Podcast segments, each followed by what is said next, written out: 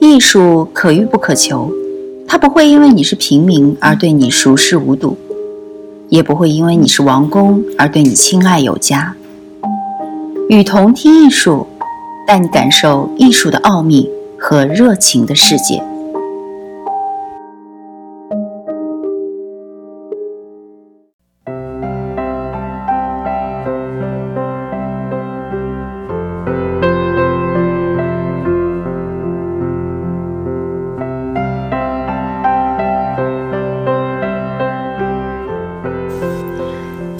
画廊女孩，她们是谁？Gallerina 画廊女孩实际上是 Gallery 画廊和 Ballerina 芭蕾舞女这两个词的结合，泛指坐在画廊前台的那些面容较好的女孩。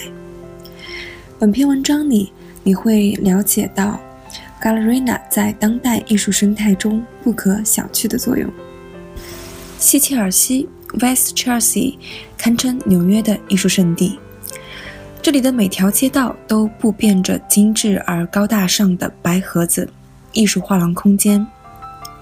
画廊区吸引了大批热爱艺术的年轻姑娘，端坐在前台，成为他们涉足画廊业的第一步。画廊女孩是一种很奇怪的存在，她们需要担任接待人、守门人以及身兼其他多重身份。还需要服从上司制定的一长串不甚合理的规定，比如，在不确定询问者有切实购买意向的情况下，不要告知价格；不要试图出售艺术品，而是向销售人员询问情况是否可行。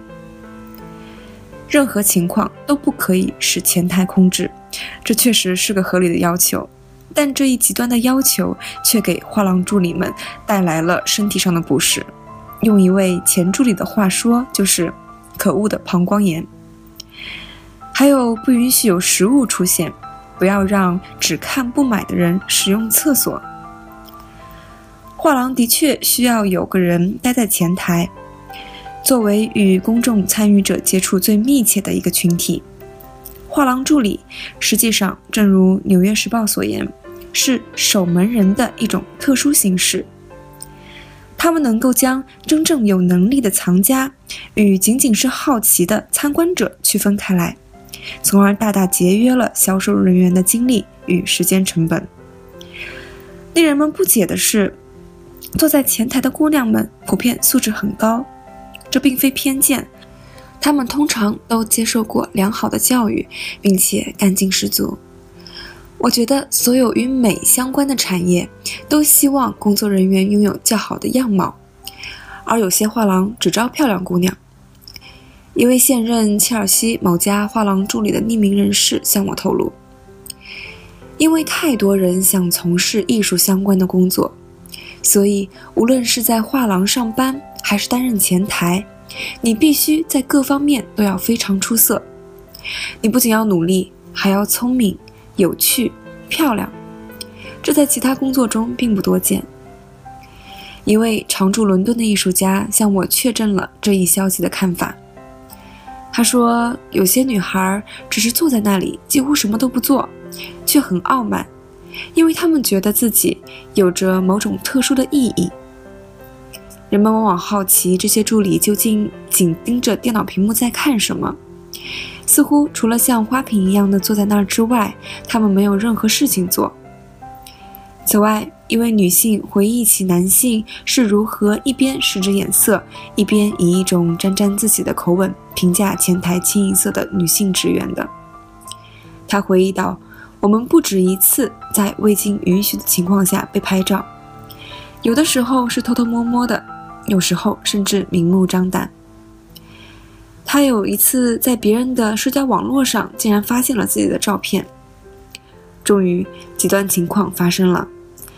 一个夏天，在艺术界的八月淡季到来之前，女权主义组织游击队女孩在切尔西上演了一场精彩的表演。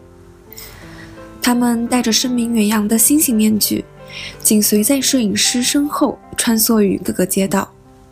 他们向画廊的窗户上粘贴纸，向路边以及画廊里的人们分发控诉画廊缺乏女性声音的明信片。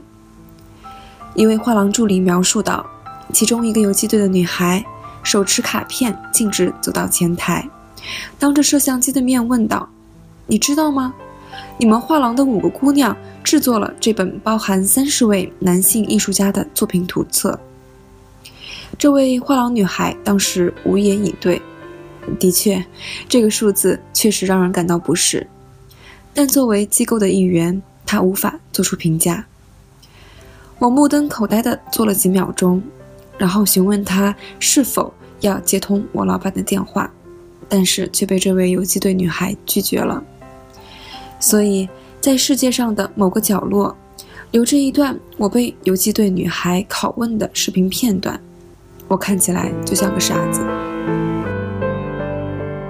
我是雨桐听艺术的主播叔叔，把你愿意分享的关于艺术的文章发给我们，我们会分享给更多的人。